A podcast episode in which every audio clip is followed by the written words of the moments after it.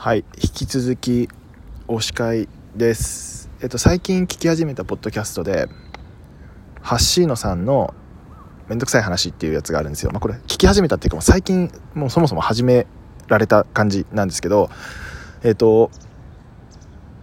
めんどくさい話っていうだけあって多分なんか普通になんか知り合いとかがこんな話してきたら多分めんどくせえなみたいな感じのネタっていう感じで話してると思うんですけどなんか話すごい面白いんですよね。で特におすすめ会、うんまけまだ本数少ないですけど、えーと、物欲の話っていうのがあってこれおすすめっすね。うん。なんかこの橋野さんの考え方っていうのがなんかすごく面白いんですよね。うん。なんか面白いしか言ってないけどでまあちょっとあの話し下手みたいな感じで最初言ってたんですけどなんか話していくとなんかちょっとずつなんかこう鉛が出てきたりとかしてなんか乗ってくる感じもなんか好きです。